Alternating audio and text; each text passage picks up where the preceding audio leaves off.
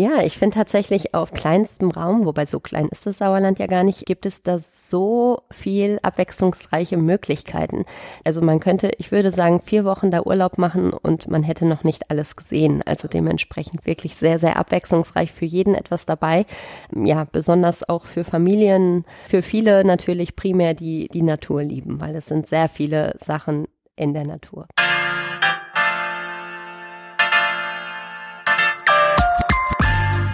Mal, wer da reist. Der Dein NRW-Podcast.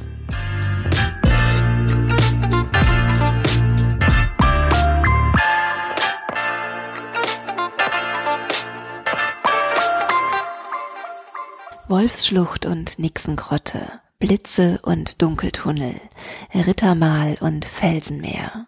Das klingt wie Namen von zauberhaften Orten aus Herr der Ringe. Nicht ganz, Statt in Neuseeland sind wir heute im Sauerland unterwegs und erkunden die älteste Jugendherberge der Welt auf Burg Altena mit ihren urigen Räumen und historischen Gemäuern. Wir staunen über das begehbare Kaleidoskop im Wissenschaftsmuseum Phänomenta in Lüdenscheid, schreiten durch das Hema Felsenmeer und tauchen in der Dächenhöhle in Iserlohn in das größte zusammenhängende Höhlensystem Deutschlands ab. Und wenn wir erschöpft von all unseren neuen Eindrücken sind, statten wir einfach einem Seelenort einen Besuch ab. Doch bevor ich hier in der Einleitung schon zu viel verrate, stelle ich euch gerne unsere heutige Gesprächspartnerin vor. Gemeinsam mit Tanja Klose aus Sundern, erfolgreiche Reisebloggerin von Takli on Tour, Podcasterin von Familienreisefieber und Autorin des Kinderbuchs Abenteuer im Sauerland durchreisen wir das märchenhaft mystische Sauerland. Und zwar absolut familientauglich. Liebe Tanja, ganz gespannt bin ich auf deine Hotspots des Sauerlandes. Doch vorab möchte ich dich ein wenig kennenlernen. Bitte stell dich und deine Wege in und durch NRW einmal vor. Woll? genau. Hallo Claudia, vielen Dank für die Einladung. Ich freue mich sehr, hier zu sein. Ja, ich bin in Düsseldorf geboren, bin dann im Sauerland aufgewachsen und habe eine Ausbildung zur PTA gemacht, also in der Apotheke gearbeitet. Dann vom Sauerland bin ich nach Dortmund, habe da zweieinhalb Jahre gearbeitet, ehe ich mal raus wollte. Bin dann in meiner Wunschstadt Köln gelandet für viele Jahre und habe da in der Apotheke gearbeitet und wir haben immer schon viele Ausflüge innerhalb von NRW gemacht. Und genau, dann haben wir zwei Jahre in Erftstadt gewohnt, ehe ich mich 2020 dann wieder auf den Weg zurück ins Sauerland begeben habe. Ach, schau Deswegen an, in, immer, in genau. Erftstadt habe ich auch gewohnt. Die passen. Ja. Genau. Und so, ja, bin ich eigentlich aus bis auf meine Reisen sozusagen nie aus NRW rausgekommen. Aber ja, ist natürlich auch so abwechslungsreich, dass man auch hier ganz gut sich zurechtfindet. Eine waschechte Nordrhein-Westfälin trifft man ja auch ja. selten. Alle Teile Nordrhein-Westfalens durchlebt, ja. nicht nur durchreist. Und dann warst du noch im Ruhrgebiet. Genau, in Dortmund habe ich zwei oder zweieinhalb Jahre gearbeitet, weil es zu der Zeit, wo ich meine Ausbildung abgeschlossen hatte, ein bisschen schwierig war, einen Job zu finden, was heute ja gar kein Problem mehr wäre. Mhm. Und dann bin ich nach Dortmund gegangen, weil meine Eltern es ein bisschen zu früh fanden, mit ja, 19 nach Köln zu gehen. So durfte ich dann zwei Jahre noch warten und durfte dann in die ich sag mal, für Sauerland wirklich große Welt. Wie süß. ja. Haben dich deine Eltern schon geprägt in puncto Reisen und naja, die Welt um sich, die Kosmen um sich herum zu entdecken? Ja, auf jeden Fall. Also das Reisen ist mir tatsächlich ziemlich in die Wiege gelegt worden. Wir waren regelmäßig im Urlaub und haben gerade zu meiner Kindheit, was ich heute tatsächlich sehr, sehr schön finde, dass wir es so gemacht haben, ein Jahr Berge, ein Jahr Meer gemacht. Mhm. Und das war natürlich immer sehr abwechslungsreich und da sind wir recht viel rumgekommen. Und in meiner Teenagerzeit haben wir auch mit Fernreisen dann gestartet oder zumindest in die ferneren Ziele wie Kenia oder Hongkong oder China dementsprechend. Toll, ja. ja. Und ich wollte gerade fragen, Berge und Meer, seid ihr aus dem Sauerland rausgekommen? Ja. ist ja auch was alles da. Das stimmt, äh, Meer nicht ganz, aber viele sehen, genau. Aber ja, ich bin tatsächlich trotzdem eher der Bergetyp. Also ich fühle mich zwar am Meer wohl, aber ich habe gerne die etwas hügeligeren Umgebungen um mich. Eher im Sommer oder eher im Winter? Im Sommer. Also wandern. Zum Wandern, genau, richtig. Mhm. Und wie bist du dann zum Reisebloggen gekommen? Also grundsätzlich zum Schreiben war tatsächlich auch schon in Jugendjahren oder in der Kinderzeit, dass ich quasi Kurzgeschichten geschrieben habe. Aber das habe ich dann irgendwie wieder aus den Augen verloren. Und dann war es so, dass ich die ersten großen Reisen, die ich dann alleine gemacht habe, die erste richtig große Reise ging nach Thailand. Und da wollten die zu Hause natürlich gerne auf dem Laufenden gehalten werden. Und dann habe ich immer E-Mails geschrieben und immer wieder in so ein, ja, ich sag mal, äh, wo man Internet fand. Das war 2010 noch nicht ganz so extrem, äh, in so Internetbüros und. Ach ja, stimmt, ich erinnere mich. Mhm. und dann immer die E-Mails und dann musste man sie an verschiedene Personen schicken und dann verschiedene anreden, weil man auch nicht Copy-Paste dann machen konnte. Es war sehr aufwendig alles. Und dann habe ich irgendwann gesagt, okay, ich schreibe das einmal, mache das Passwort geschützt und ihr könnt euch das angucken. Und das war dann wie so eine Art Reisetagebuch. Und dann war es so, dass ja ich das stehen lassen habe und dann die neue Reise einfach drüber geschrieben habe. Und dann war es aber so, dass ich häufig gefragt wurde, ja, Hinz und Kunst möchte dahin reisen, dürfen wir das Passwort weitergeben. Und dann habe ich irgendwann gesagt, naja, dann kann ich es eigentlich auch öffentlich machen, weil wofür das Passwort, ne? Also die Fotos, die ich da ge gepostet habe, war ja jetzt auch nicht, ähm, keine Ahnung, im Bikini, was weiß ich was. Und es ging ja eher um die Reiseeindrücke. Und so kam es dann tatsächlich eher durch Zufall, dass meine Kollegin mich dann nochmal darauf hingewiesen hat, ja, guck mal, ich habe hier mal von zwei Reisebloggerinnen einen Beitrag gelesen, wäre das nicht was für dich? Und so habe ich mich mal ein bisschen mehr mit der Materie beschäftigt und bin irgendwie dazu gekommen. Hattest du Berührungsangst? Thema Technik und Reiseblog, was ist das alles? Ein bisschen, wobei ich dazu sagen muss, zu der Zeit hatte ich einen Partner, der in der IT-Branche zu Hause war, dementsprechend, ja, war das ein bisschen einfacher mit dem technischen Part und heute kenne ich mich inzwischen sehr gut damit aus. Gibst du selber Tipps? Genau. Das, nee, das nicht. Zur Technik nicht, nein. Was haben denn die Leute so spannend gefunden an deinen Texten? Waren das eher der gezielte Blick auf Tipps, was man machen kann oder das Gespür für die Wahrnehmung von Details? Also ich habe immer gern na, detailgetreu möchte ich gar nicht sagen, das nicht unbedingt. Ich schreibe zwar schon sehr ausführlich, aber ich gebe tatsächlich sehr viele Tipps und Hinweise weiter, was mir jetzt zum Beispiel aufgefallen ist oder was ich gut fand oder was ich jetzt zum Beispiel nicht so gut gemacht habe, was ich hätte anders machen würde oder was ich heute anders machen würde. Und das gebe ich als Tipp gerne da weiter und das mache ich jetzt auch auf dem Blog und dementsprechend ist es wirklich sehr ja, hilfreich, sag ich jetzt mal, ne? dass es nicht nur eine Inspirationsquelle ist, sondern auch wirklich sehr viele Hilfestellungen. Und wie kam dann der Sprung von ich berichte von meinen Fernreisen hin zu Takli on Tour, Familienreisefieber, Heimatliebe Sauerland, ich weiß nicht, welche Blogs du noch alle nee, bedienst. Das, das reicht, das reicht. Mehr Zeit hat mein Tag nicht. Äh, naja, es ist tatsächlich so, dass es sich dann irgendwie entwickelt hat. Also Takli on Tour war der erste, den habe ich 2014 dann gestartet. Und ja, der ist dann gewachsen und gewachsen und ich sag mal, der Heimatbezug, also ich bezeichne das Sauerland oder habe das Sauerland immer als meine Heimat bezeichnet, auch wenn ich in Düsseldorf geboren bin, weil ich da einfach aufgewachsen bin. Und der Bezug zum Sauerland war eigentlich immer da und deswegen war der Schritt zum, zum Regionalblock nicht weit und da war einfach zeitlich, dass ich das nicht stemmen konnte und da hat meine Schwägerin dann gesagt, ach, weißt du was, hätte ich auch Lust zu und dann haben wir das zusammen gemacht. Und durch das Bloggen lernt man natürlich unglaublich viele Leute kennen. Und so bin ich dann auf meine Kollegin Nina gestoßen, mit der ich jetzt Familienreisefieber zusammen äh, gegründet habe. Da geht es um Urlaubstipps und Inspiration und Reiseplanung und für Ausflugstipps. Und man findet so das Gesamtpaket. Und ja, das entwickelt sich dann irgendwie immer so weiter und man kommt immer von Hölzchen wieder auf Stöckchen. Takli, ich kann es mir ja erklären. Tanja Klose Genau. Y? Ja, genau. Takel hörte sich ein bisschen blöd an. Deswegen äh, habe ich das Takli genannt. Heute würde ich es ein bisschen anders machen, aber 2014 hatte ich natürlich überhaupt gar keine Vision, wo das mal enden könnte oder hinführen könnte, besser gesagt, sondern habe mir einfach gedacht, ich möchte nicht irgendwann wegen irgendeinem patentrechtlich geschützten Namen angeklagt werden und den Namen, den interessiert keiner. Deswegen habe ich es mir da einfach gemacht und keinen wohlklingenden Namen, sondern. Oh, ich finde den eigentlich ganz süß.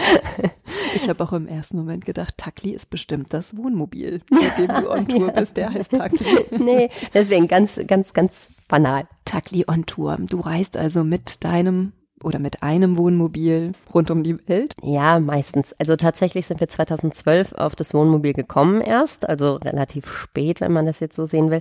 Aber es ist einfach eine ganz, ganz tolle Reiseart, wobei sie inzwischen nicht nur die einzige ist. Also ich habe auch schon Backpacking gemacht und wir übernachten auch häufig in, in Ferienwohnungen oder Ferienhäusern. Aber Camping ist halt sehr ursprünglich, sehr naturnah und sehr minimalistisch. Das ist das, was mir sehr liegt und sehr nahe kommt. Und man sieht natürlich in sehr kurzer Zeit sehr viel. Wenn wir jetzt diesen Fingerzeig nutzen, was macht das Sauerland denn so besonders? Dass du sogar sagst, Heimatliebe Sauerland. Ja, genau. Ja, ich finde tatsächlich auf kleinstem Raum, wobei so klein ist das Sauerland ja gar nicht, gibt es da so viel abwechslungsreiche Möglichkeiten.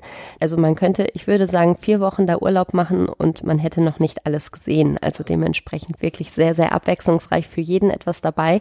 Ja, besonders auch für Familien, für viele natürlich primär die, die Natur lieben, weil es sind sehr viele Sachen in der Natur. Was fällt dir spontan ein, wenn du an Sauerland und Natur denkst? Die Talsperren. Also es sind natürlich, wir haben fünf große Sauerlandseen. Die sind natürlich so die zentralen Anlaufpunkte, aber auch drumherum gibt es natürlich viele von Höhlen, von Burgen und Schlössern. Da gibt es ganz viel verschiedene. Also mir fällt ein die Möhnetalsperre, der Sorpesee, dann fällt mir noch ein der Biggesee. Welche zwei habe ich vergessen? Diemel? Diemel, ach ja klar. Und der fünfte? Henne. Die ah, Hennesee, ja, der Hennesee, die Hennetalsperre. Ja. Genau, das sind die großen fünf Sauerlandseen. Möhnetalsperre ist ja auch ein großes Segler- und Surferparadies. Segelst du auch oder Nein. magst du Wassersport? Also schwimmen, ja. Aber das, darauf beschränkt es sich. Gibt es da schöne Tipps rund um die Seen? Also rund um die Seen kann man tatsächlich wunderbar Fahrrad fahren. Es gibt ganz toll ausgebaute Radwege oder auch die dann sozusagen parallel auch Wanderwege, wer gerne wandert.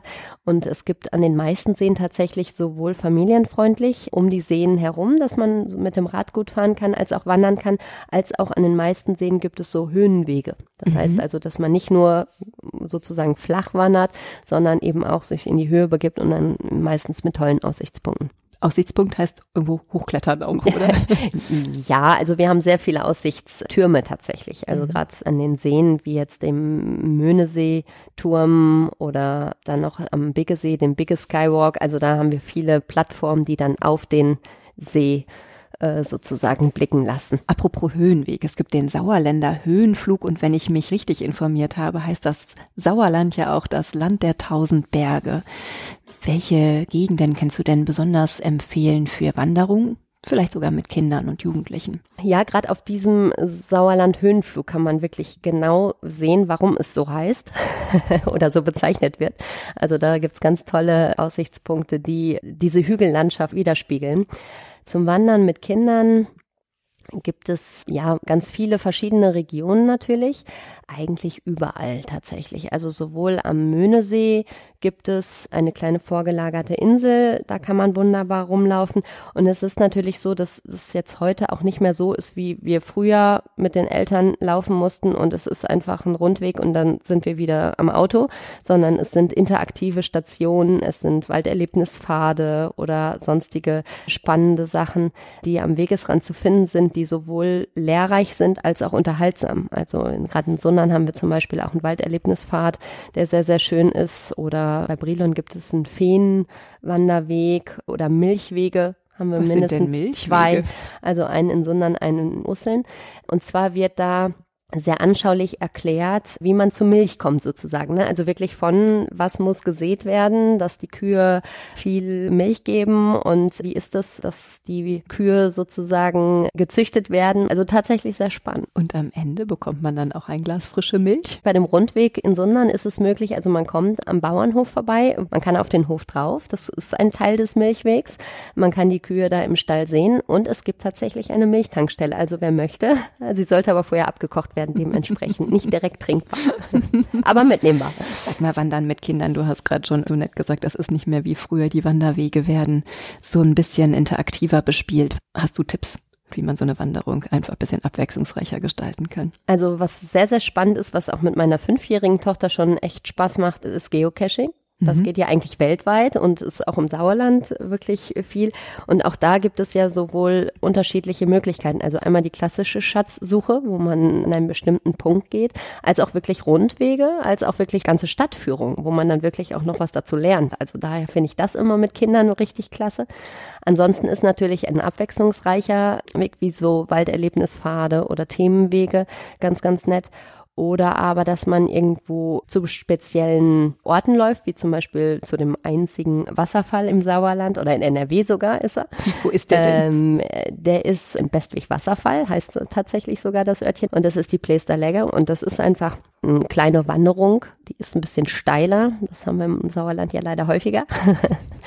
aber es hat natürlich dann ein schönes Ziel, ne? Und, oder aber, dass man immer mal wieder Pausen macht und je nachdem, welches Alter die Kinder haben, Spielplätze, Wildgehege oder irgendeinen See besucht, wo man dann kurz sich abkühlen kann. Wildgehege gibt es einige sehr, sehr schöne. Vosswinkel fällt mir spontan ein. Genau, Hirschberg haben wir noch einen schönen. Was machen die so besonders? Ja, das ist natürlich sehr weitläufige Anlagen, die man besuchen kann, also das ganze Jahr über eigentlich. Und man sieht dann natürlich die Tiere auch ja, zumindest in, in Vosswinkel zum Beispiel in ihrer natürlichen Laufbahn sozusagen. Und ja, manchmal hat man Glück, manchmal hat man aber auch nicht so viel Glück. Also die Wildschweine habe ich selten zum Beispiel zu Gesicht bekommen, aber das ist einfach so. Ne? Und es sind sehr weitläufige Wege und ja, zwischendurch hat man immer wieder Abwechslung mit entweder Spielmöglichkeiten oder irgendwelchen dann auf einer Hochsitz klettern oder so. Hast du schon mal gemacht? Ja, auf jeden Fall. Und schon häufiger. Ich frage mich immer, ob man da hochklettern darf. Doch, doch, doch, in ja. solchen Anlagen bestimmt. Ja, Ach, also sonst mhm. wahrscheinlich nicht so. Viele sind ja sogar abgeschlossen, aber ja, solchen Anlagen schon. Und in Hirschberg ist der Vorteil, da gibt's sozusagen die Höhle dann noch, wo man dann zwischendurch sogar noch eine Höhlenführung als kleine Abwechslung machen kann. Also daher. Und da gibt's auch noch einen Waldspielplatz, fällt mir gerade ein. Da gibt's wahnsinnig viele Höhlen, ne? Ja, also fünf fallen mir jetzt schon spontan ein. Es sind schon sehr viele Höhlen im ganzen Sauerland verteilt. Die bekannteste ist sicherlich die Atterhöhle. Genau. Und mhm. was ich jetzt neulich gelesen habe in der Dächenhöhle, da gibt es auch im Winter spezielle Kerzenführungen durch eine Tropfsteinhöhle. Das stelle ich mir ja auch wahnsinnig romantisch vor.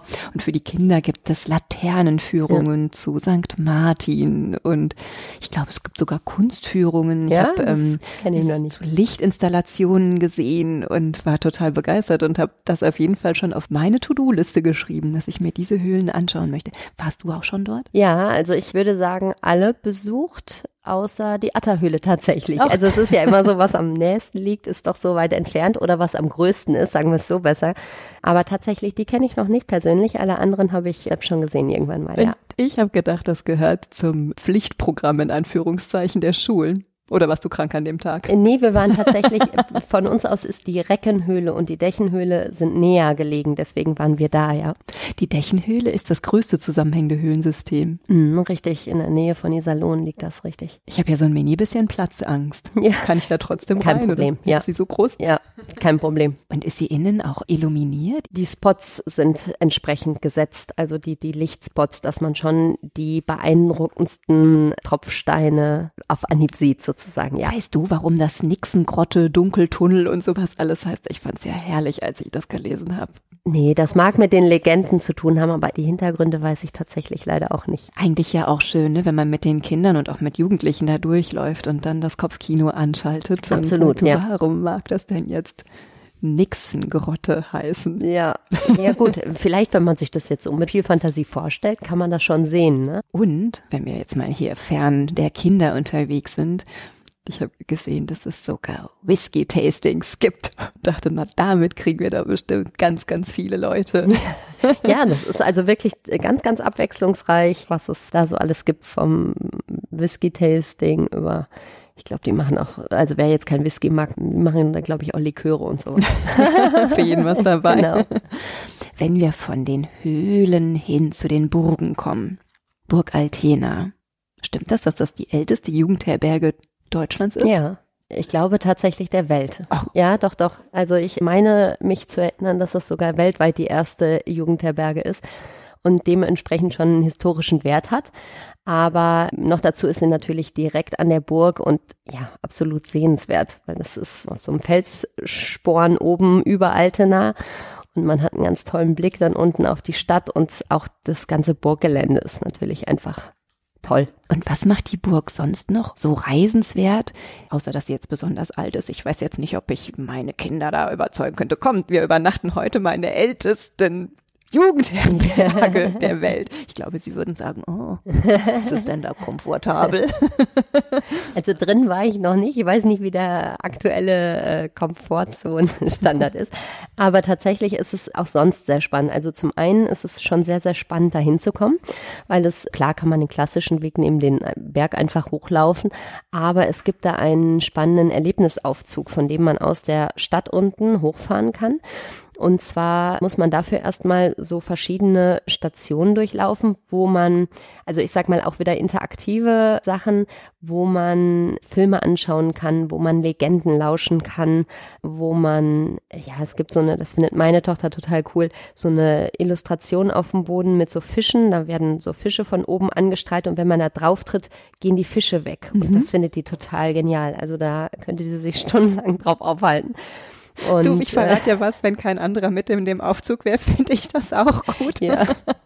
Und das ist aber erstmal der Weg zum Aufzug ah, okay. Also da kann man sich wirklich stundenlang aufhalten wenn man denn möchte. Und genau, und dann fährt man eine relativ kurze Zeit und hat auch sehr spannende, ich verrate nicht zu viel, aber sehr spannende Mitreisende da drin, die die Aufzugfahrt sehr kurzweilig gestalten. Und, auch bitte äh, nur ein klitzekleines Detail. es sind vier. und tatsächlich in Burghof kommt man dann direkt raus. Und da gibt es dann, ich weiß jetzt gar nicht, ich glaube drei verschiedene Museen, die man da besuchen kann. Und das ist auch da für Kinder tatsächlich sehr anschaulich gemacht. Zum einen ist es das Weltjugendherberge Museum. Da kann man wirklich sozusagen sehen, wie waren wirklich früher die Schlafsäle und wie war der Essenssaal und, und wie diese lange Tafel. Da saßen ja alle an einer Tafel und auf diesen Holzpritschen haben sie geschlafen und das ist für uns natürlich heute kaum noch vorstellbar, aber das war für die natürlich normal. Und das dann zu sehen und den Kindern zu zeigen, ist natürlich echt nochmal toll. Und dann wird da auch so ein Film abgespult, wie das dann war und so Schwarz-Weiß-Aufnahmen und so weiter. Das können die sich ja heute alles gar nicht mehr vorstellen in der Welt der Digitalisierung. Daher ist es sehr spannende Einblicke, aber auch die anderen Museen. Bei dem einen finde ich tatsächlich den Raum sehr, sehr spannend. Da gibt es einen Raum mit Glasvitrinen, wo die Herkünfte von Sprichwörtern, so die ganz klassisch sind, die, wie man so gerne als Redewendung gebraucht. Und die sind da wirklich erklärt, woher das kommt. Das, das finde ich sehr spannend. Toll. Mhm. Ich habe es gerade neulich noch gelesen, das passt sogar ganz gut. Weißt du, warum es heißt, ich habe einen Korb bekommen?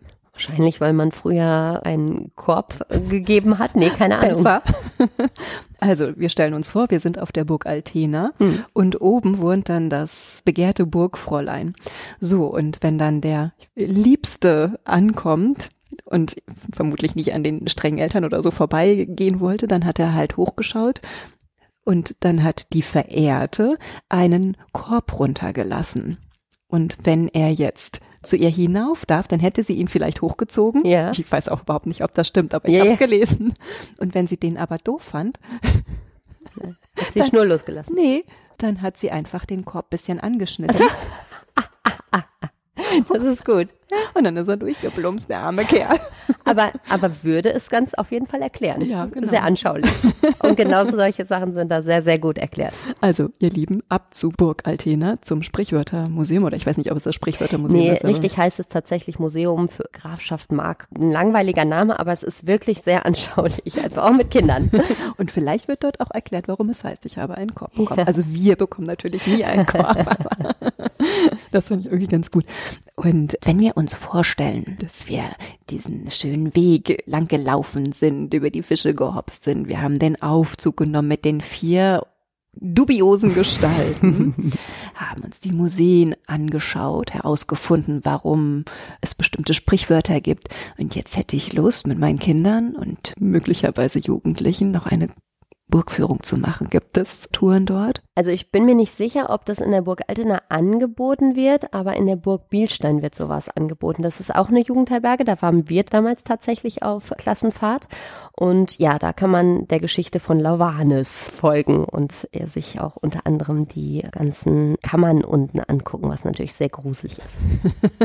das fanden wir damals schon sehr gruselig. Das Verlies. Genau, richtig. Ja. Und ja, sehr abenteuerlich. Jetzt hast du hier schon zwei schöne Übernachtungsmöglichkeiten gegeben. Natürlich, du bist Einheimische und wirst nicht ganz so oft innerhalb Sauerlands übernachten, aber was für besondere, geniale Übernachtungsmöglichkeiten fallen dir denn noch ein? Also da gibt's tatsächlich echt viele. Also gerade an den Seen hat sich da in den letzten Jahren sehr, sehr viel gewandelt. Also zum einen auf den Campingplätzen gibt es außergewöhnliche Übernachtungsmöglichkeiten. Nicht nur, dass man im eigenen Camper anreist oder im Wohnwagen, sondern da gibt's auch, ja, ich sag mal, klassische Hütten, die man mieten kann. Vom Tipi bis zum Baumhaus ist da alles dabei. Dann gibt es auf dem Bauernhof ist natürlich der Klassiker und da gibt's auch wirklich von ganz rustikalen Hütten ohne Strom bis zum kleinen Schlaffass alles. Also dementsprechend gibt es auch dahingehend ganz, ganz viele Möglichkeiten. Beliebt sind auch in Jurten. Also was so ganz basic ist. Mietwohnwagen ist auch nochmal, wenn man jetzt mit Camping noch keine großen Berührungspunkte hat. Genau, genau. Gibt es das auch? Äh, ja, auch das gibt es. Also es gibt tatsächlich sogar ein ganzes Dorf, was in die Richtung geht. Das Dorf Liebesgrün, was dann ganz rustikal gehalten ist, aber wunderschön, aber ganz naturnah. Da war ich schon mal. Ja. Wenn ich mich richtig erinnere, ist es tatsächlich schon ein bisschen her. Da gibt es ganz schöne Wanderwege. Total schön, ja. Das stimmt. Ja. Das ist ein wahres Wanderparadies. Ja, genau. Und die Hütten, die sind wirklich wunderschön komfortabel eingerichtet. Richtig ästhetisch, ganz, ein ganz ja, hoher Anspruch. Ganz, sieht ganz toll aus, ja. ja. Aber man muss auch dementsprechend früh buchen, leider. Ja, ja, genau. Daran scheiterte es, dass wir dann da nicht nochmal hinkamen. Ja. Ich war zu spät dran. Genau. Stimmt, ja. Wo liegt es noch? Ich glaube im Schmalenberger Raum. So, jetzt vom Übernachten hin zum ich habe vom Zwerg Alberich gehört im Hema Felsenmeer. Wir brauchen jetzt gar nicht so sehr über das Schatzfinden zu sprechen, aber was ist denn das Hema Felsenmeer? Das ist tatsächlich auch gerade mit Kindern ein ganz, ganz tolles, ich sage mal Naturschauspiel. Das ist ja eigentlich, wie der Name sagt, das ist ein Meer voller Felsen auf unterschiedlichen Ebenen, in unterschiedlichen Größen und es ist ganz, ganz spannend, da in die Schluchten zu gucken. Und vor allen Dingen das Beste daran ist, man kann da wirklich richtig durchgehen. Also es gibt äh, zum einen eine Art Skywalk, wo man drüber gehen kann und dann geht man eine Treppe runter und dann geht man unten drunter auf der Plattform wieder zurück. Also man geht quasi übereinander her und sieht dieses Felsenmeer oder diese Felsenlandschaft auf ganz unterschiedlichen Blickpunkten. Und das ist ein ganz toller Tipp für den Sommer, denn da ist es richtig schön kühl. Also das ist richtig klasse. Und dann gibt's auch so einen kleinen Felsen, wo die Kinder dann drauf klettern können. Und wenn man ein Stück weiter geht, gibt es eine große Plattform, wo man dann auch nochmal wie so eine Art Aussichtsplattform sich das drauf anschauen kann. Und wenn man da ein bisschen länger verweilen möchte, denn das ist ein recht kurzweiliger Spaziergang, wo man aber auch natürlich viel wieder lernt über die Natur. Direkt benachbart liegt der Sauerlandpark und das ist eine Anlage sehr weitläufig. Da ist wirklich alles Mögliche. Also es gibt ganz viele verschiedene Spielplätze, Duftgärten, Irrlabyrinthe und ja, ganz viele verschiedene Sachen. Und da kann man locker mal einen halben Tag bis ganzen Tag verbringen. Gibt es eigentlich auch die Möglichkeit, ein Sky Drive zu machen? Am Berg Kappe in Winterberg kenne ich das nur. Da kann man sich in so ein Gestell, dass man dann zwischen den Bäumen herfliegt. Flyline heißt das, glaube ich. Ja, genau, das so was spannend. Ja, Hast du das schon mal äh, gemacht? Tatsächlich wollten wir das machen und wir hatten auch schon die Tickets, aber wir haben es aus Zeitgründen nicht geschafft, weil wir im Kletterpark so lange gebraucht haben. aber da, der Erlebnisberg Kappe in Winterberg ist auch ein ganz, ganz tolles Ziel für Groß und Klein, egal wie alt die Kinder sind. Das, da gibt's so unglaublich viel und also schon alleine die Mountainbiker sich anzugucken, da ist ein ganz großer Mountainbike-Park, als auch, wo wir bei Skywalk wieder sind. Da kann man eine richtig schöne Panoramabrücke gehen, die ganz, ganz lang ist mit so interaktiven Stationen, wo man dann durchklettern kann und wirklich nach unten guckt. Das ist, also die Höhe ist ja nicht so meins, aber das ist schon sehr spannend. Weißt du, was wir jetzt mal machen? Wir haben ja schon so viele unterschiedliche Attraktionen angesprochen. Wir stellen uns jetzt einfach mal vor, wir machen, du hast gesagt, vier Wochen, äh, so viel Zeit haben, glaube ich, die wenigsten, ja. so viel Urlaub zu nehmen, aber wir können uns ja mal vielleicht so ein Fünf-Tages-Urlaub überlegen. Ich weiß, wir werden nicht alles schaffen, aber wir stellen uns vor, wir starten in Sundern, in deiner Heimatstadt und möchten von dort fünf schöne Tagesausflüge unternehmen. Wie alt sind denn die Kinder? Äh, ich würde sagen drei Kinder. Mhm. Vier, zehn und 14. Ja, aber das ist dann abwechslungsreich. Sehr gut. Tag eins. In welche Richtung vom Sauerland zieht es uns heute?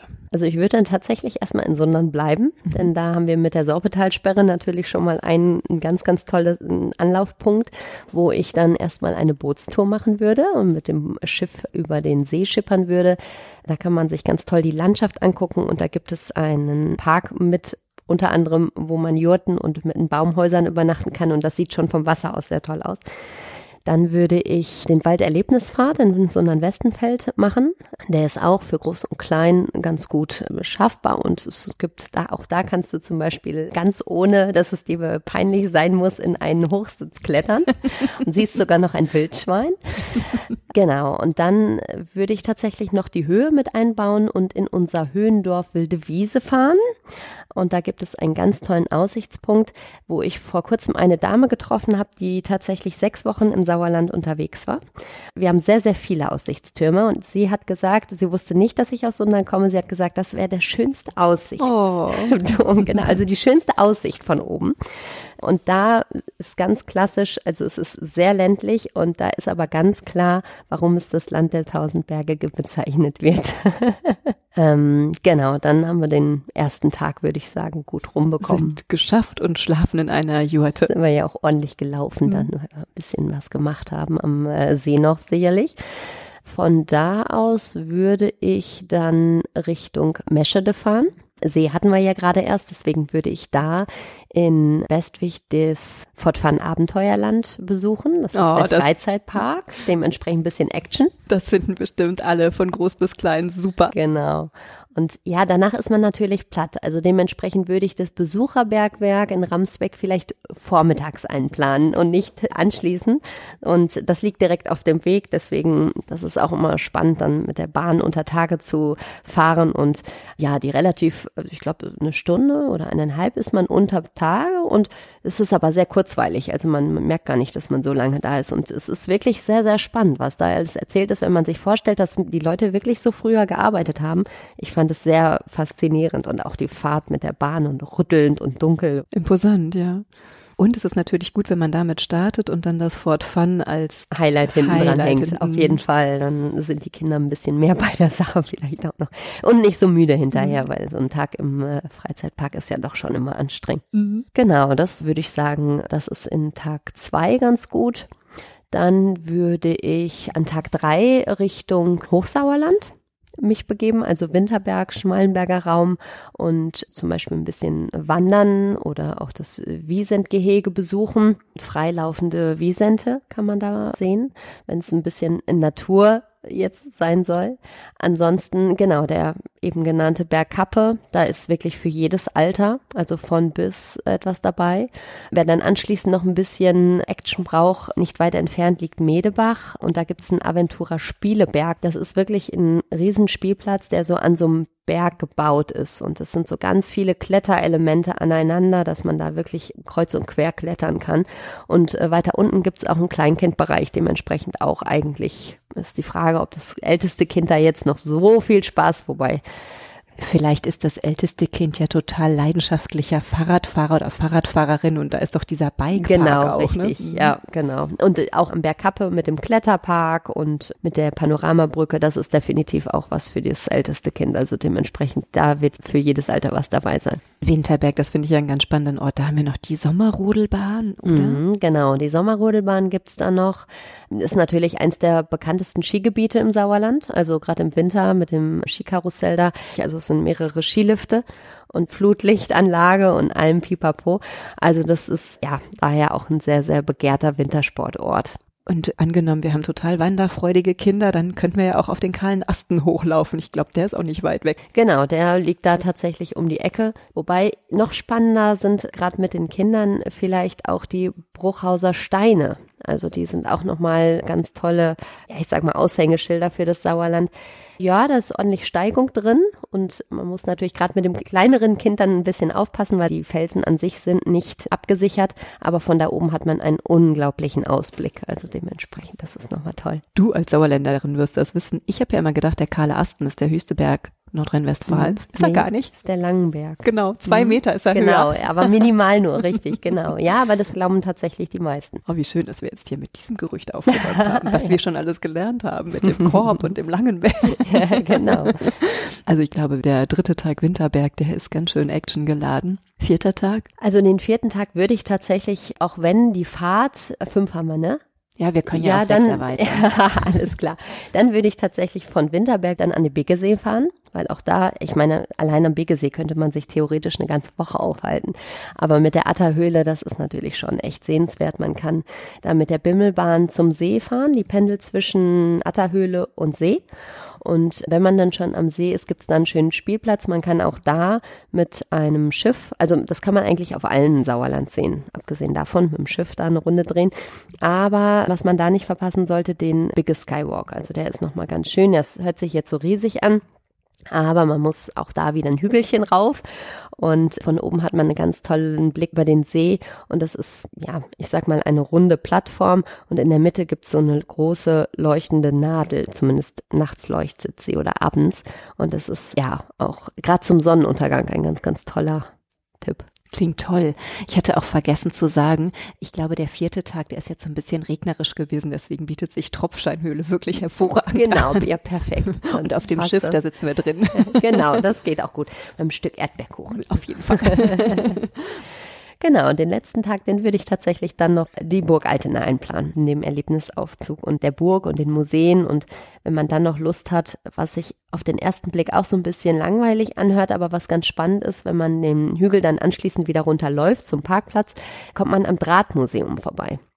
Das hört sich gar nicht so spektakulär an, vor allen Dingen nicht für Kinder, aber es ist unglaublich spannend, welche Sachen alles wo Draht drin verbaut ist und auch wie Draht hergestellt wird. Aus dem Grunde ist das durchaus ein Museum, wo ich sage, das hat mich persönlich sehr überrascht. Wo ist denn kurioserweise Draht drin, wo wir es nicht vermuten? Vermuten bestimmt schon, aber was man so eigentlich nicht direkt auf dem Schirm hat. Also da ist von Telefon bis zur Gondel über irgendwelche Drahtfiguren oder Zahnspangen, also wo man aber jetzt nicht den klassischen Draht so vor Augen hat. Ne? Also, Witzig, ja. ja. Was machen wir denn nun? Jetzt haben wir überlegt, ach, wir haben doch noch zwei Tage mehr Zeit, aber leider, leider, es regnet und ich hätte vielleicht Lust noch auf Forschen und vielleicht den Kindern einfach auch mal ein Schwimmerlebnis oder so bieten. Gibt's da auch eine gute Möglichkeit? Auch dafür hat das Sauerland einiges zu bieten. Also zum Forschen würde ich auf jeden Fall in Lüdenscheid die Phänomenta-Ausstellung empfehlen. Das ist so eine Art Wissenschaftsmuseum, wo man interaktiv wirklich ganz viele verschiedene Phänomene sich angucken kann. Und das ist also wirklich spannend, weil es interaktiv ist und auch da für jedes Alter wirklich was dabei.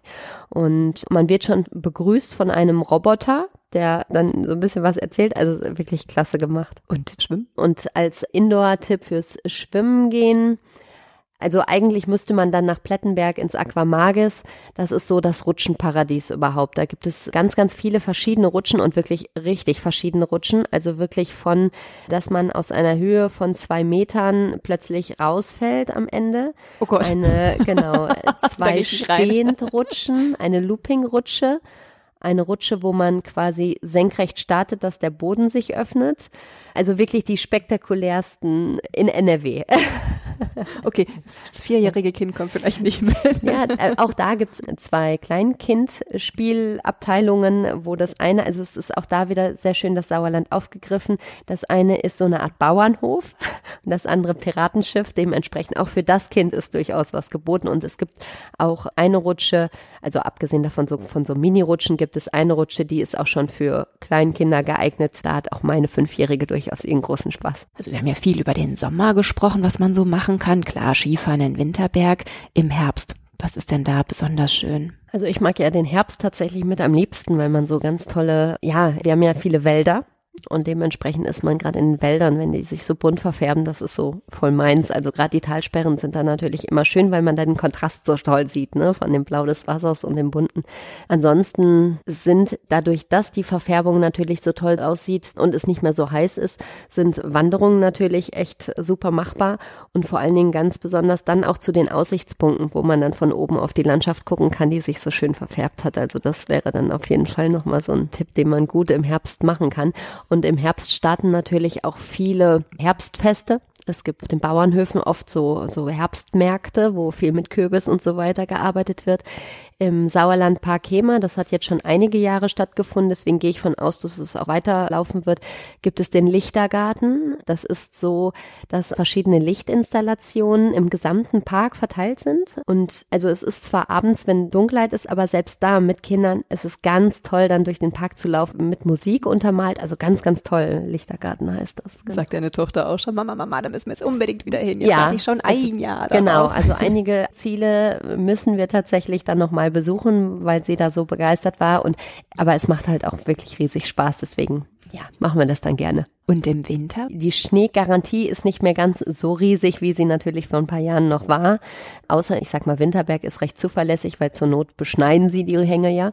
Aber ansonsten sind auch da also wirklich klassisch Skifahren, Rodeln. Im Hochsauerland gibt es auch inzwischen sowas, wo man sich dann in den Schnee in so riesigen Runden Reifen den Berg runterschwingen kann. Also das macht natürlich dann auch nochmal Spaß.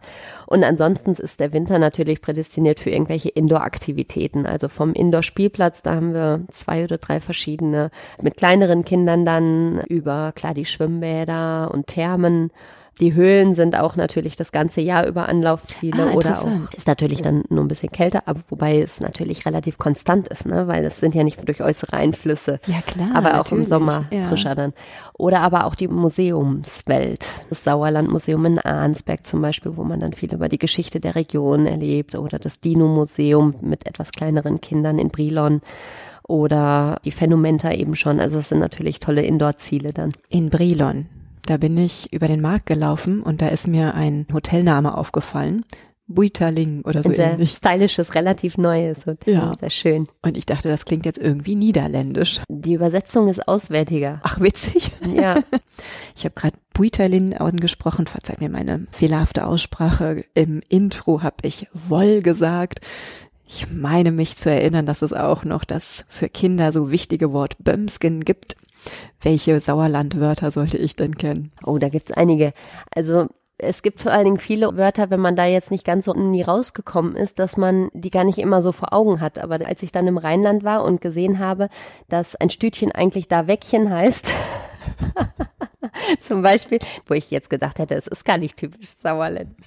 Und was ist ein Stütchen? Äh, ja, ein Milchbrötchen. Ach so. Also es das heißt ja eigentlich überall in Deutschland anders. Man fährt ein paar Kilometer und heißt wieder anders. Aber ja, und dann, wenn ich dann am Wochenende im Sauerland war und dann Weckchen bestellt habe, wird man wieder blöd angeguckt. ja, aber so ist es. Nee, aber ja, Bömsken ist wirklich so, so der Klassiker. Oder wo kommst du weg? Ich habe eine Erklärung für. Also ich frage auch, wo kommst du her? Und ich habe mitbekommen, dass in der Region Sauerland, Ostwestfalen gerne gesagt wird, wo kommst du weg? Ja, das ist sehr, sehr ähnlich vor allen Dingen auch. Also mein Freund kommt ja aus Bielefeld und das sind ganz viele Wörter, wo ich gesagt hätte, die sind sauerländisch, die die aber auch nutzen. Also das ist sehr nah beieinander. Pinöppel. Ja, genau. Und ich weiß, warum in der ostwestfälisch-sauerländischen Region gefragt wird, wo kommst du weg? Okay. Weil du nicht mehr da bist. Ach so. Du bist ja da weg. Macht Sinn, ja. Manchmal ist ist so einfach. Das ist auch was hier für Burg Altena. Auf jeden das, Fall, äh, klasse. Für das Grafschaft Es kann tatsächlich sogar sein, dass es so ist, genau. Also ja, gibt viele, wie Pofen für Schlafen. Mhm. Fickern. wenn man so ein bisschen unruhig hin und her wedelt.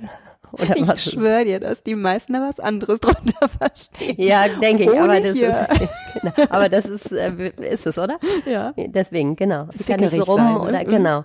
Oder Fentern nicht so rum. Fentern mhm. sagt man auch bei uns dazu. Schlafpölter finde ich auch so niedlich. Ja, Polter tatsächlich. Oder Polter, Polter. Ja. Mhm, genau. Wobei auch das sagt man in Ostwestfalen zum Beispiel auch. Ja. Ja, hat nichts mit dem Poltergeist zu tun. Nee, genau. Also Schlafpolter ist der Pyjama. Genau. Das ist wirklich so, das merke ich schon gar nicht mehr. Also dementsprechend, das sind so Sachen, die man wirklich so einfach so häufig nutzt, dass man so gar nicht so typisch auf, und dass man sie jetzt gerade ad hoc auch nicht auf dem Schirm hat. Also weißt du was, es wundert mich nicht, dass dein Kinderbuch Abenteuer im Sauerland so erfolgreich ist, mit welcher Leidenschaft du hier vom Sauerland erzählst und welche Tipps du alle parat hast. Erzähl mir doch noch ein bisschen was zu deinem Buch, da möchte ich ja auch noch mehr drüber erfahren. Worum geht's? Ja, es ist eigentlich eine Abenteuergeschichte, wo eine Familie mit ihren zwei Kindern Urlaub im Sauerland auf einem Bauernhof macht, in einem Ortsteil von Eslohe. Und von da aus entdecken sie sozusagen die Region und machen Tagesausflüge, die man tatsächlich eins zu eins so nacherleben könnte. Hast du sie alle ähm, ausprobiert? Die meisten. Tatsächlich, ich würde sagen 95 Prozent, oh, ja. Wow, ja. ja. Mit Kind? Die meisten mit Kind. Also viele Orte kennt man natürlich, deswegen war auch die Recherche für mich ganz spannend, weil von vielen Sachen hatte ich gehört und hatte eine bestimmte Vorstellung oder war schon mal da. Aber aus Kinderaugen das Ganze dann nochmal zu sehen oder zu sehen, mit welcher Begeisterung äh, über Sachen, die ich vorher gar nicht gesehen habe, das war schon sehr spannend, ja. Wie kam es denn zu dem Buch? Das war tatsächlich eher Zufall und zwar waren wir über unsere Plattform Familienreisefieber mit Verlegerinnen im Gespräch und wie das jetzt zu der Pandemiezeit so war, sitzt man dann im Online-Meeting und ja, wo sitzt du denn? Wo wohnst du denn? Weil man sieht's ja nicht, ne? Man trifft sich nicht. Und dann war es, wo ich dann gesagt habe, ja, ich wohne im Sauerland und dann kam es irgendwie so, ja, dass sie sagt, oh, da hätte sie gerne noch so ein Buch und ja, so kamen wir ins Gespräch und da haben wir Ideen ausgetauscht und so kam das ein zum anderen dann. Ist es eigentlich schwierig, vom Blog auf das Schreiben eines Kinderbuchs zu wechseln? Ich habe gedacht, nein. Aber tatsächlich das Bloggen an sich ist wirklich sehr nüchtern geschrieben und Tipps geben. Und mir fiel es am Anfang sehr schwer, visuell zu schreiben. Also gerade ein Kinderbuch muss ja wirklich beim Lesen Bilder im Kopf erzeugen. Und das musste ich erst lernen tatsächlich, ja. Also ich meine, ich habe ja früher schon Kurzgeschichten geschrieben, aber das war ja dann aus Kindersicht. Deswegen war es ja nochmal was anderes. Aber dieses visuelle Schreiben, das ist mir am Anfang sehr schwer gefallen, ja. Aber irgendwann ist man dann drin. War deine Tochter Versuchskaninchen? Meinst du mit dem Vorlesen oder? Mhm. Ja, das ist so das eine oder andere Kapitel, ja. Aber also ich würde das Buch jetzt am Wochenende durchkriegen, aber wir brauchen dann immer ein bisschen mehr, ein bisschen länger. Also ganz gelesen haben wir es noch nicht, aber wir sind dabei. Und wird es ein zweites Buch geben? Also in Planung ist es jetzt nicht, aber also ich sag mal, Ausflugsziele hätte ich definitiv noch genug, die jetzt noch nicht da drin bespielt sind. Also dementsprechend, ich sag niemals nie. Ja, und du bist ja auch weltweit unterwegs, ne? Vielleicht ja, geht es dann ja auch weiter. Familienabenteuer in Nordrhein-Westfalen, ja, in Deutschland, genau. in Europa, Wer weiß. auf der ganzen Welt. Wir haben so viel jetzt gesprochen über das Sauerland, auch über dein schönes Buch. Ich habe es auch gelesen, ich kann es sehr empfehlen. Ich sag nochmal Abenteuer im Sauerland. genau, vom Bieber und Butzemann Verlag. Das ist ja auch ein süßer Titel, ne? Ja. Süßer Verlagsname. Du reist natürlich auch viel, viel weiter noch mit deiner Tochter gerne im Campingwagen oder Wohnmobil weiß immer noch gar nicht so genau, wo der Unterschied ist. Wohnwagen und Wohnmobil sind Unterschiede, wobei wir tatsächlich letztes Jahr am Bodensee zum ersten Mal im Wohnwagen übernachtet haben. Der stand aber schon auf dem Campingplatz. Liegt aber einfach daran, dass ich keinen Anhängerführerschein habe. Also daran scheitert es dann schon. Aber Wohnmobil ist tatsächlich, dass es quasi verbunden ist, das Fahrerkabine und dann hinten schläft man.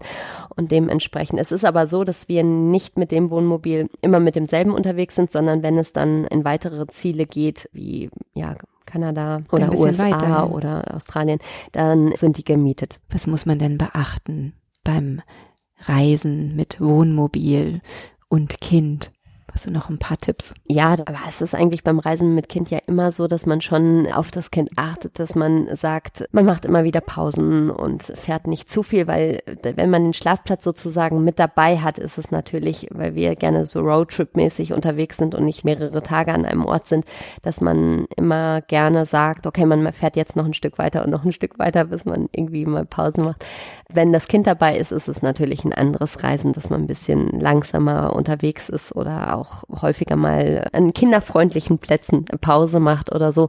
Aber das ist eben auch der Vorteil, weil man hat ja eigentlich alles dabei, von der Toilette bis zum Kühlschrank äh, oder zum Tiefkühler und bis zum Bett.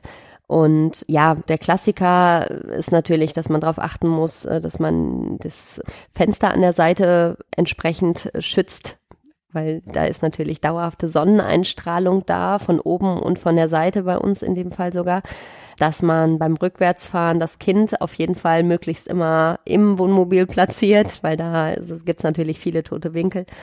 Ansonsten sind so Campingplätze natürlich gut, wo die Kinder gut aufgehoben sind. Was ich mir ein bisschen anstrengend vorstelle ist, mit unseren Kindern sind wir bisher nur im Pkw unterwegs gewesen. Gut, auch mal Zug, aber das Kind hat ja unfassbar viele Möglichkeiten, da rumzuwursteln. Irgendwas fliegt runter und du kannst ja nicht permanent nach hinten flitzen und helfen. Ja, also ich muss dazu sagen, meine Tochter war auf unserer ersten Wohnmobiltour, glaube ich, fünf, fünf Monate. Also aus dem Grunde ist es ihr quasi in die Wiege gelegt worden. Dementsprechend ist sie das relativ gewohnt. Und ganz am Anfang, wo natürlich die Phase war, was gar nicht vermeidbar ist, ich schmeiß jetzt alles runter, weil irgendwer hebt schon wieder auf. Da haben wir wirklich die wichtigsten Sachen mit so Lanyards, das sind diese Schlüsselanhänger, die haben wir alle am Sitz befestigt und am Gurt. Das heißt, sie hatte dann so fünf bis sechs von diesen Dingern, wo dann ihre Trinkflasche, ihr Teddy, ihr äh, Buch, irgendwas zum Spielen und alles war daran festgemacht, damit sie, wenn sie es runterschmeißt, selbst wieder hochziehen muss. Super Tipp. Ja, das ist auch im Flugzeug Gold wert. Von Amerika nochmal zurück ins Sauerland. Ein bisschen aufmerksam bin ich ja schon. Du hast gesagt, deine Tochter ist fünf. Was steht denn noch auf deiner To-Do-Liste? Also auf jeden Fall gehört dazu, im Sommer findet in Elspe immer die Karl-May-Festspiele statt, wo dann ein Western, also in diesem Fall Winnetou, aufgeführt wird. Und dafür ist sie jetzt einfach noch ein bisschen klein. Es ist zwar mit Pferden, was sie natürlich liebt, aber es sind sehr viele Special Effects und es explodiert was und wie im Western, dann wird man erschossen und da ist sie jetzt noch ein bisschen zu jung für. Und dementsprechend darf sie da noch ein bisschen älter werden. Aber das steht definitiv auf unserer To-Do-Liste noch. Die Atta-Höhle habe ich ja noch nicht gesehen. Dementsprechend, die müssen wir auf jeden Fall noch mit einplanen. Und ja, Fort Fun ist natürlich immer ein Ausflugsziel. Ich meine, das haben wir natürlich schon besucht. Da war sie etwas kleiner. Aber wenn sie älter ist, kann sie natürlich andere Fahrgeschäfte fahren. Dementsprechend ist das dann auch nochmal interessanter. Da freust du dich schon drauf. Genau. Ne? Ab auf die Achterbahn. Ja, wobei, ja, Achterbahn geht, wobei alles andere, was so hin und her schaukelt, ist gar nicht so meins. Oh, da bin ich ganz bei dir. Ich mag auch. Ja. Drehen ist in Ordnung, aber hin und her geht gar nicht. Richtig. Nee, und auch die Museumswelt. Ich glaube, die wird auch interessanter, wenn sie dann ein bisschen älter ist. Und jetzt grundsätzlich deine drei Top-Tipps fürs Sauerland. Was muss man gesehen haben? Oh, es ist sehr schwer, sich auf genau drei zu beschränken. Also die Burg Altena ist tatsächlich schon echt sehenswert. Also die würde ich auf jeden Fall mit reinnehmen. Die haben wir jetzt schon ein paar Mal erwähnt. Dann den Erlebnisberg Kappe. Also gerade für Familien gehört der einfach auf jeden Fall dazu und einen der Seen. Da in dem Fall würde ich den Biggesee nehmen, jetzt für die Auswahl der Top 3, weil es da einfach unglaublich viele Möglichkeiten drumherum zu machen gibt. Also die To-Dos mit deiner Tochter. Und was sind denn deine Geheimtipps? als Einheimische. Verrate sie mir bitte. Meine Geheimtipps. Also tatsächlich würde ich sagen, der Lauschgeist in Eslohe-Wenholthausen der zählt, ja, wenn man das Ganze als Tourist betrachtet, sicherlich nicht noch zu den Geheimtipps. Das ist eine riesengroße Skulptur, die da mitten am Waldrand steht. Das ist sozusagen auch ein, zentraler Punkt, der in dem Buch vorkommt. Und für mich einfach, ja, das ist einfach so ein Ort, den man so nicht erwartet. Dementsprechend, das ist auf jeden Fall ein Geheimtipp von mir. Dann gibt es in Olsberg, wenn man zu den Bruchhauser Steinen den weiteren Weg läuft, kommt man an einem kleinen See vorbei. Ich meine, er heißt Schmalersee oder so ähnlich.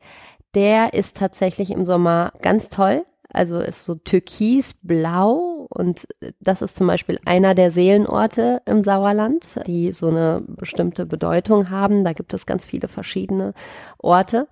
Da weiß man auch, warum er Seelenort heißt, wenn man da ist. Es ist wirklich so ein, so ein Ort des Friedens, sag ich mal. Und den Schombergturm in Sundern Wilde Wiese. Das sind so meine Geheimtipps. Und weißt du, welche Frage mir noch so sehr unter den Nägeln brennt? Warum heißt das Sauerland Sauerland? Du strahlst so, du erzählst so begeistert. Wo kommt denn der Name her? Ja, der Name, früher hieß es Sur, ja, ich hab's, ich, ich hab's gelesen. Hat auf jeden Fall mit dem Sauer nichts zu tun. Ich glaube, das kommt aus dem Plattdeutschen, aber ich möchte da jetzt nichts Falsches erzählen. Und das war irgendwie früher Sua also heißt irgendwie so bäuerlicher Seite, also daher, aber das kriege ich nicht zusammen. Du liebe Tanja, ich bedanke mich ganz herzlich, dass du mir deine Geheimtipps verraten hast, ob mit oder ohne Familie. Ich freue mich ganz besonders, dass du das komplette Sauerland so schön dargestellt hast. Ich glaube, dass wir jetzt hier zu jeder Zeit viel Freude daran haben, deine Heimat näher kennenzulernen. Sehr gern. Bedanke mich ganz herzlich für dieses schöne Gespräch. Ja, danke ebenfalls. Dieses Projekt wird als Teil der Reaktion der Europäischen Union auf die Covid-19-Pandemie gefördert.